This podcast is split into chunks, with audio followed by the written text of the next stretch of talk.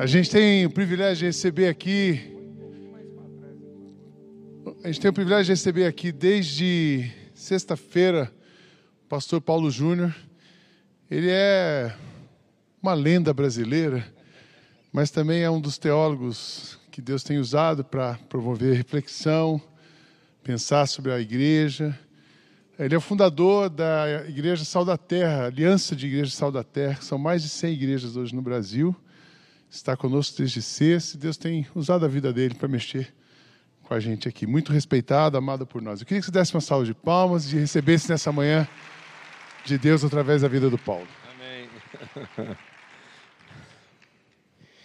Tem, tem coisas que o povo diz assim, né? Essa cadeira está à altura, né? Mas no caso não é isso. Essa cadeira está à largura, né?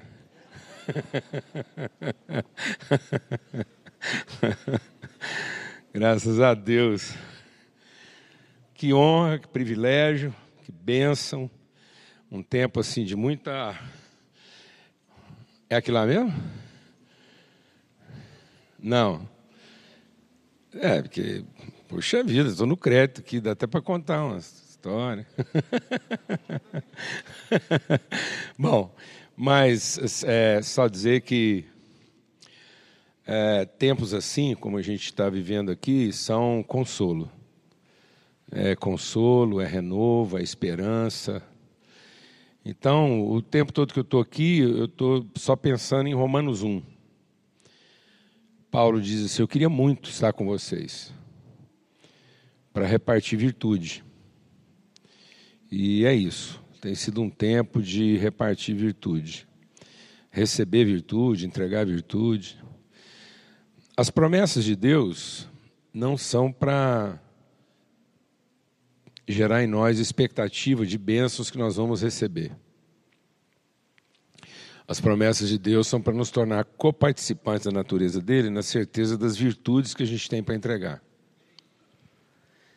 Então a fé é para entregar virtude. Por isso que Paulo diz: Eu queria muito estar com vocês, para a gente repartir virtude e para a gente também fortalecer uns aos outros através da mutualidade da nossa fé. Então a fé só é verdadeiramente fé se ela é exercida em favor do outro e não em favor de si mesmo. Então, a fé exercida em favor de si própria é crença. E ela é a fé exercida em favor de si próprio é a pior forma de incredulidade.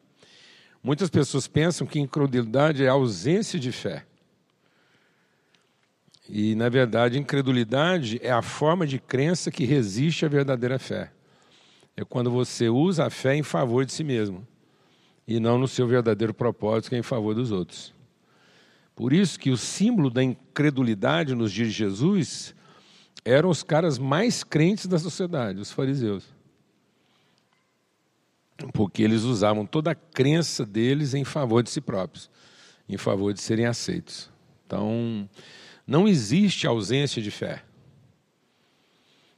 Amém? Mas uma coisa mais bendita de encontrar é encontrar pessoas sem fé. Porque você ia lá e enchia o espaço que estava lá. Né? Mas o mais difícil é quando você encontra uma pessoa que já tem uma crença. Por isso que na queda do homem ele não ficou sem fé. Ele substituiu a fé por uma outra crença. Tanto que Deus pergunta para ele: Quem te fez saber que você estava nu? Quem mudou a sua fé? Quem transformou a sua fé numa crença a partir daquilo que você vê? Amém? Então é um privilégio estar aqui, uma honra, uma alegria, gratidão. Eu queria é, dizer para os irmãos que, é, é, através do testemunho assim, de alguns irmãos né, que sempre estão empenhados nesse sentido, a gente publicou alguma literatura, então, é, quando o Sidney fala lá sobre aquilo que é o Ministério Sal da Terra, que não é uma denominação, é muito mais um, um movimento ministerial, o Sal da Terra é uma plataforma ministerial de suporte, né, de, de encorajamento, de incremento, de potencialização de igrejas. Então, e aí a gente escreveu é, uma literatura sobre isso que não é institucional, não é dogmática, não é doutrinária. Então você não vai encontrar aqui propostas doutrinárias, é muito mais o testemunho daquilo que é a, a, a nossa carta de princípios e valores, aquilo que a gente está acordado em termos de, de identidade, natureza e propósito. E isso agora foi traduzido também para o espanhol e para o inglês. Então vocês encontram lá. Aqui eu estou com um exemplar em inglês, mas lá tem português, espanhol. E graças a Deus, essa publicação que está é, sendo mais amplamente divulgada foi em parceria com o Jesuscop, e isso alegra o nosso coração e é um testemunho já daquilo que está aqui dentro. Também é, é, um texto que, que a gente tem compartilhado por onde a gente vai é a ressignificação da mesa, da Eucaristia, da, da, mesa da comunhão. O que, que de fato Jesus traduz como sendo a sua própria fome? De que Jesus tinha fome? Qual era a fome de Jesus? Né? O diabo achou que lá no deserto Jesus tinha fome de pão. E, na verdade, no deserto Jesus tinha fome de comunhão. Então ele traduz isso quando ele se encontra com seus discípulos e diz: Tenho desejado ardentemente comer convosco esse pão. Então a comida de Jesus não era pão, era convosco. Né? Então o que alimentava Jesus era o convosco, não era o pão. Então a gente faz uma reflexão nesse sentido. Aqui também está em inglês, mas lá tem espanhol e português. E é, por ocasião assim daquilo que tem sido o desafio do Brasil, aqui está uma breve reflexão sobre o que seria o verdadeiro sentido de república, né, como lugar de comunidade, como lugar de justiça, lugar de equidade, lugar de adoção, lugar de pluralidade. Então, é, lembrando um pouco da figura das repúblicas estudantis, que talvez seriam o que melhor traduzisse de maneira prática e orgânica o que poderia ser uma república, uma casa de moradores multiculturais onde todos se responsabilizam e exercem tudo com justiça. Esse material está lá disponível. Aí vocês podem falar para a pessoa que está lá atendendo o seguinte: isso aqui é o seguinte, a gente quer compartilhar o conteúdo. Então, isso aqui não é uma divulgação de livro para ser vendido. Isso é um, um conteúdo que a gente quer repartir. Então, não faz sentido a gente não repartir esse conteúdo. Então, você fica à vontade. Se você chegar lá, se você não tiver o recurso, ou se você tiver o que você tiver lá e quiser é, contribuir na divulgação desse recurso, você fica à vontade. Então, você não fique sem o conteúdo por conta do recurso. Mas se você também tiver recurso para que esse, esse conteúdo chegue a mais pessoas, você também faça isso. Então, é, isso não é um preço. Você chega lá e fala, ó, eu quero contribuir com tanto e, e entregar para mais gente. Ou você diz, olha, eu tenho uma moeda. Mas se você tiver uma moeda de 50 centavos e isso pudesse ser sua contribuição, faça isso. Amém? E se não tiver moeda nenhuma, aí está tudo certo. Mas contribua na divulgação desse conteúdo. Tá bom, amado? Graças a Deus. Eu queria ler com vocês um texto que está na sequência, né? tudo isso aqui está na sequência da mensagem que a gente quer compartilhar. Lá de é, 2 Coríntios.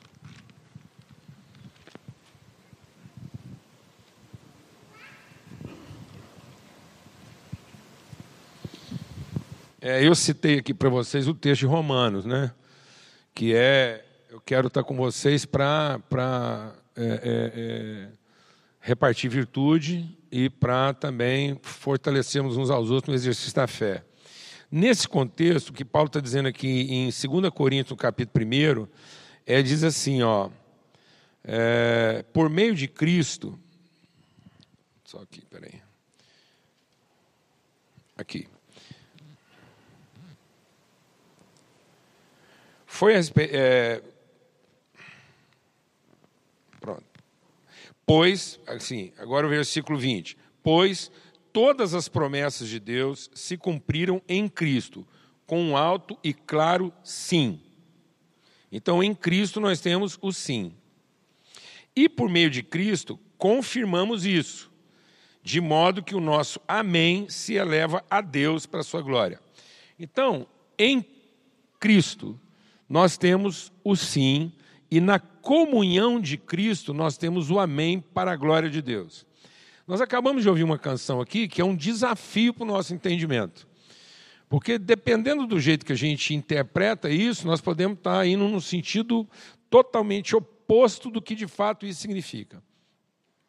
E é isso que muitas vezes o diabo quer fazer na nossa vida. Ele não muda a estrutura nem a forma daquilo que está sendo dito. Ele apenas inverte o sentido daquilo que está sendo dito no nosso entendimento. Amém? Então é aí que se forma o sofisma. Onde que se forma o sofisma? O sofisma é uma realidade, é real, é factível, é tangível, mas não é necessariamente a expressão da verdade. Então o sofisma é tudo aquilo que tem forma, aparência, estrutura. Ou seja, o sofisma é uma atividade que não cumpre o seu propósito, apesar de ser uma atividade. Então não existe nada mais sofismático do que o certo que não tem compromisso com o que é bom. Então o diabo nunca vai tentar você a um errado. É, eu, eu duvido muito que o diabo está criando igrejas satânicas.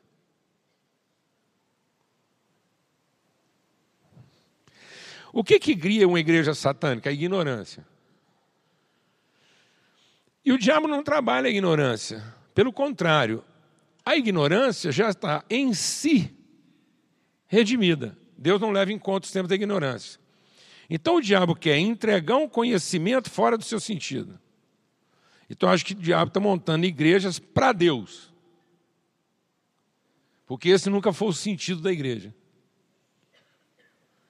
A igreja é de Deus e não para Deus. Deus não está criando uma coisa para si, para louvá-lo, para fazer é, é, louvor do seu poder.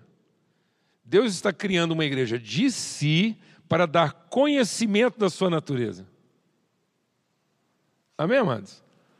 Então a igreja é o meio pelo qual Deus se dá a conhecer e não o meio pelo qual ele encontra reconhecimento. Então, Deus nunca fez nada para ser reconhecido, Deus fez tudo para ser conhecido.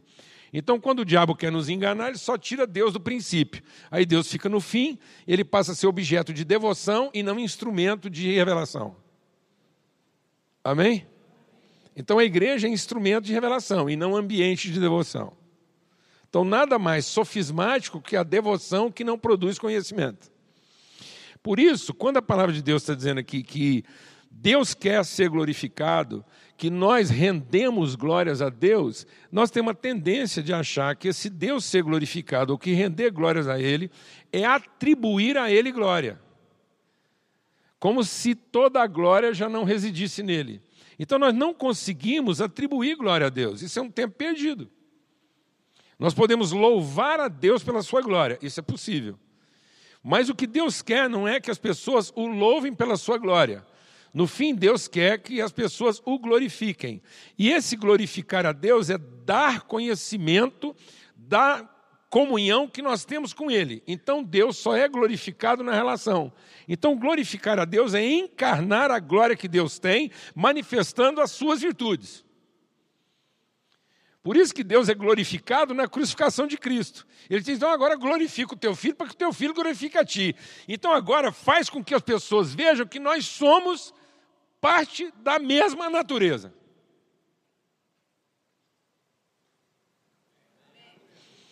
Então Deus é glorificado na relação na medida em que a sua natureza é revelada e as suas virtudes são manifestas. Então, glorificar a Deus, render glória a Deus é se render à vontade de Deus de ser conhecido através da qualidade das nossas relações.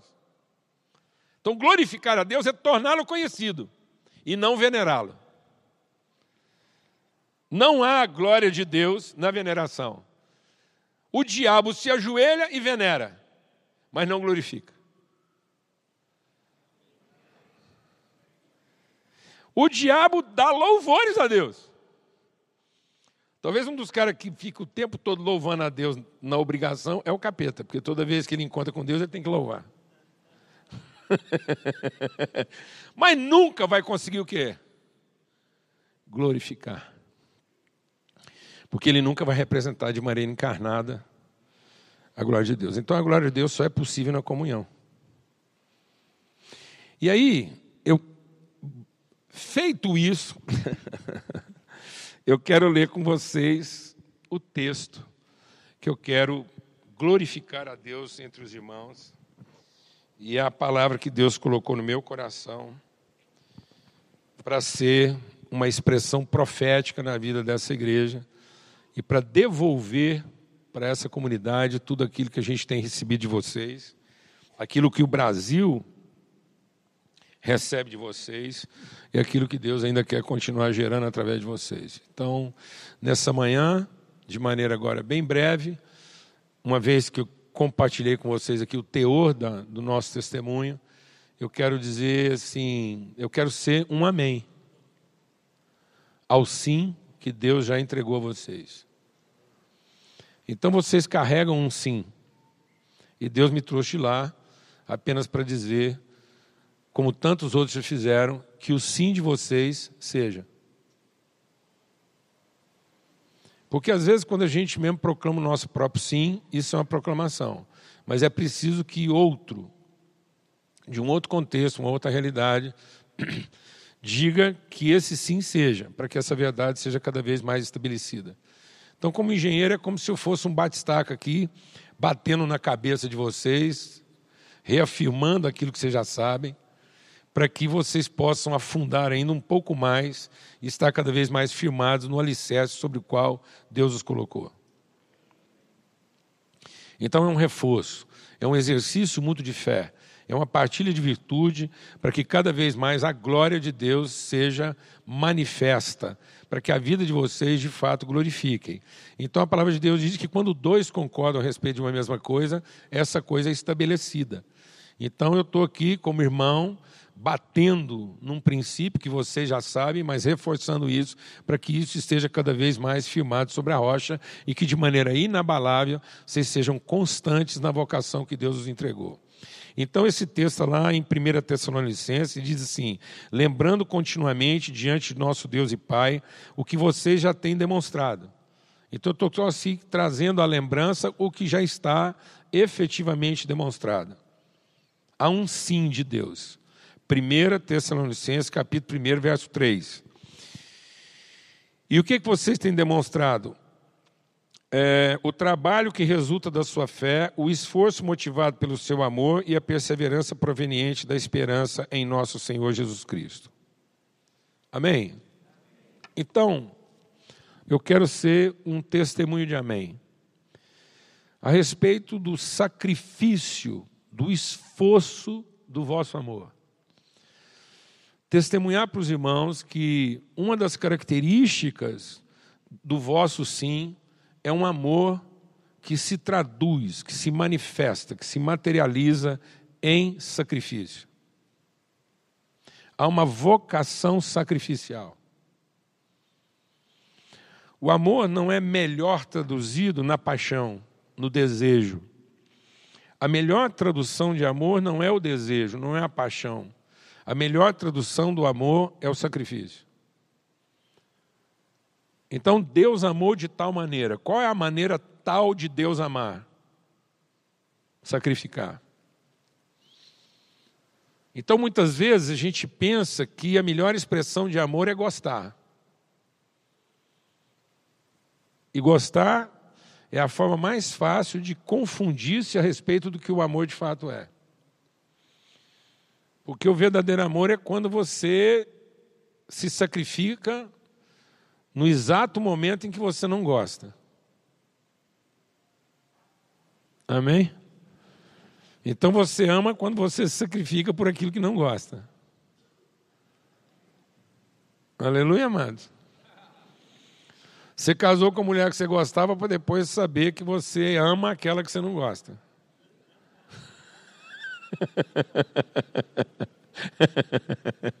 Amém? Isso vale para as mulheres também. Eu aprendi isso na vida de Jacó. Jacó achava né, que amava Raquel. E Deus falou assim: primeiro você vai ter que aprender a trabalhar sete anos pela mulher que você não gosta, para depois você viver o resto da vida com a mulher que você ama.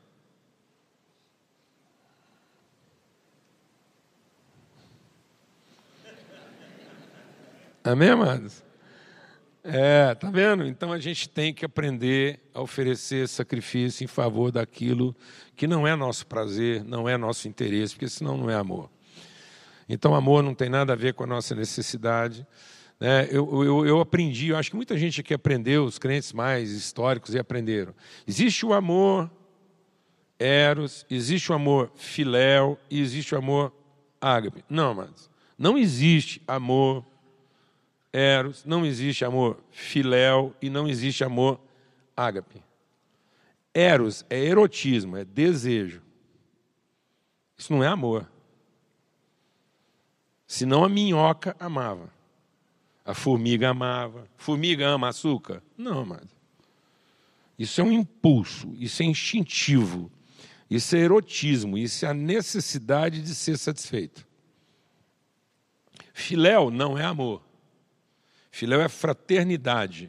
E a fraternidade se formam a partir de um interesse em comum. Então, às vezes, eu sou uma pessoa fraterna. Muitas igrejas têm se tornado fraternidades, porque as pessoas identificaram um interesse em comum e agora elas combinam as leis que mantêm a fraternidade. Mas aí existe a fraternidade do uísque, do charuto, do, da prostituição, do, do, do esporte. Existe a, as fraternidades se matam. A fraternidade palmeirense não pode encontrar alguém da fraternidade corintiana. Isso é amor? Não, isso é interesse. Amor é ágape. E não, isso não vai diminuir o seu erotismo e nem vai afetar seus interesses. Isso vai significar. Mas você só ama a sua esposa, você só ama o seu marido, você só ama os seus filhos, quando você ama com o amor de Deus, porque isso é que é amor. Aí quando eu amo com o amor de Deus, o meu eros faz sentido e o meu filéu encontra o seu propósito. Caso contrário, eu estou colocando aquela pessoa no lugar dos meus apetites ou no lugar dos meus interesses, mas eu nunca vou saber o que é amar aquela pessoa. Amém? Então, amor é baseado naquilo que nós temos para oferecer e na identificação da virtude que nós entregamos. Então, amor é sacrifício. Outra coisa que é patente é que a gente ora e agradece, que eu testemunho isso aqui, eu quero devolver isso para os irmãos na forma de um amém, é que fé é trabalho. Fé não é devoção. Fé não é liturgia. Fé é trabalho. Nós somos filhos de um trabalhador. Se tinha alguém que nunca precisaria ter trabalhado, é Deus. No entanto, nosso pai é trabalhador. E quando a gente não entende que a nossa natureza é amorosa, nós também não entendemos que a nossa vocação é trabalho. E aí hoje muitas pessoas estão dessignificadas na sua vocação, porque elas estão achando que a sua vocação é devoção e elas têm um serviço.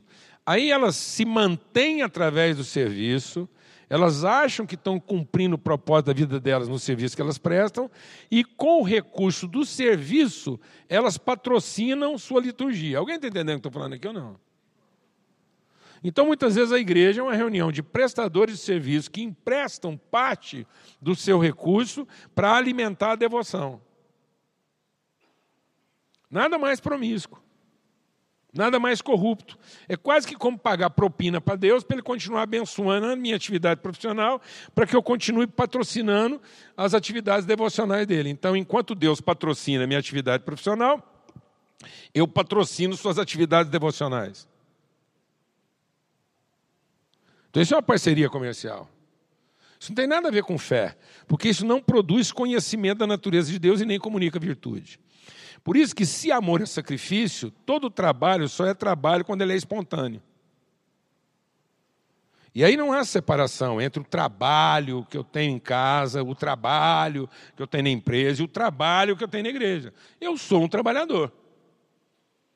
Eu sou, eu estou a trabalho quando eu estou com a minha esposa. Eu estou a trabalho. Se tem uma coisa que dá trabalho, é casamento. Mano.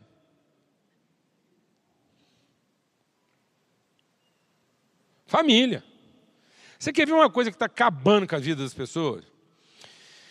é que elas acham que trabalho cansa. Não, trabalho não cansa, trabalho dá sono. Porque você entregou virtude, aí você fica com sono. Sei que de mim saiu virtude, aí dá sono, você tem que dormir para recuperar seu depósito de virtude para continuar trabalhando. Mas você não está cansado, só está com sono. O reino de Deus é como um homem que foi lá, plantou uma semente e ficou cansado. Não, ele plantou a semente e foi dormir. Porque o trabalhador está sempre em paz, que ele está cumprindo o seu propósito. Então não há ansiedade no trabalho. Prestação de serviço é uma coisa ansiosa, porque você nunca sabe se a atividade comercial vai continuar se interessando pelo serviço que você presta, nem na igreja, nem em casa e nem na empresa. Aí você está entendendo de onde vem a ansiedade. Você vem aqui como prestador de serviço, você é um prestador de serviço em casa, sempre à espera de algum tipo de reconhecimento e remuneração, mas você não sabe se as pessoas vão continuar se interessando pelo tipo de serviço que você presta. Isso é ansiedade. E nem se aquilo vai ser suficiente para garantir o seu futuro. Isso é ansiedade. Mas o trabalhador não, o trabalhador está sempre em paz. Né? Porque a oferta dele é espontânea, ele sabe que ele foi vocacionado para o sacrifício, então o trabalho dele é a sua forma mais objetiva de manifestar e entregar virtude. Então, toda vez que ele está trabalhando, ele está entregando virtude, aí ele fica com sono, em paz me deito, logo pego no sono, pronto. Zerou. Glória a Deus, amados. Agora, todo prestador de serviço é ansioso, porque ele faz tudo para receber o que ele não tem. Então, todo prestador de serviço é um comprador de benefício. Ele não é um ofertante, ele é um adquirente. Ele não é um empreendedor, ele é um comerciante. Quem está entendendo o que estou falando? Então, o trabalho está associado à sua proatividade. Então, por isso, ele não cansa. Se você anda se sentindo cansado, é porque você é prestador de serviço. E aí, o que é o grande engano do prestador de serviço? É que ele vai tirar férias, porque ele está cansado. Então, vou te explicar. Se você está cansado, ressignifica o seu trabalho, mas não tira férias. Porque não tem nada que dá mais trabalho que férias.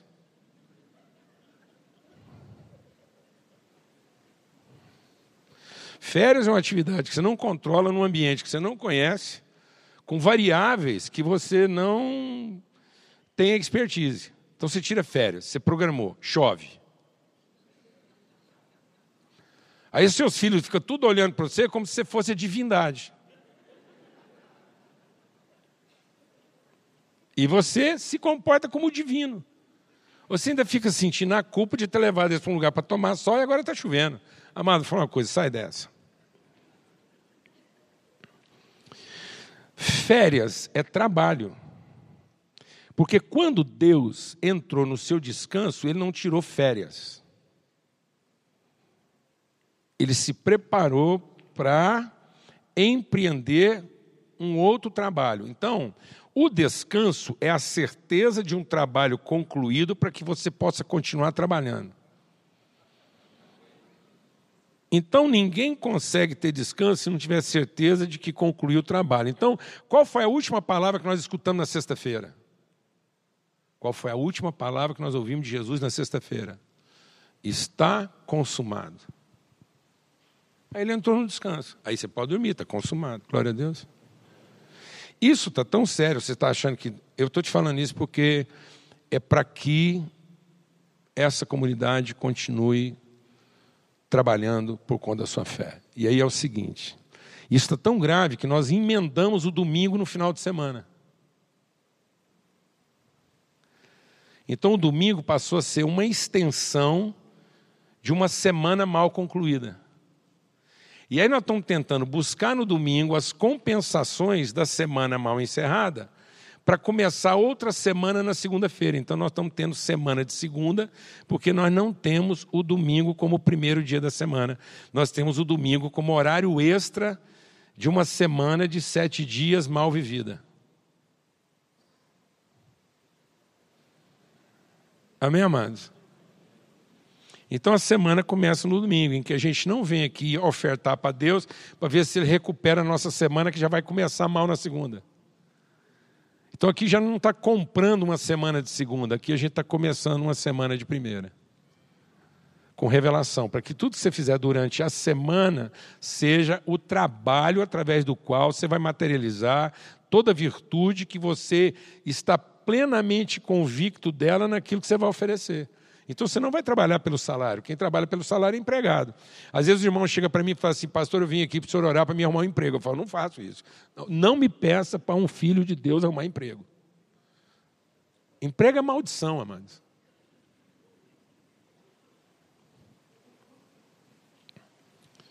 Emprego é maldição. Trabalho é bênção.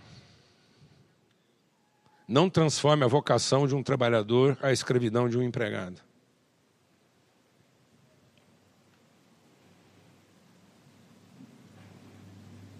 E vou dizer uma coisa para você: falta emprego, mas não falta trabalho. Deus não pediu para a gente procurar emprego, Deus pediu para a gente identificar trabalhadores.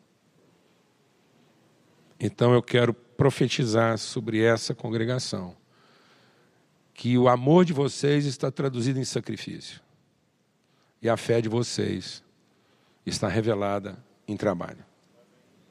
Amém? Vocês são trabalhadores o tempo todo. Dormir é uma forma de trabalho. Amém?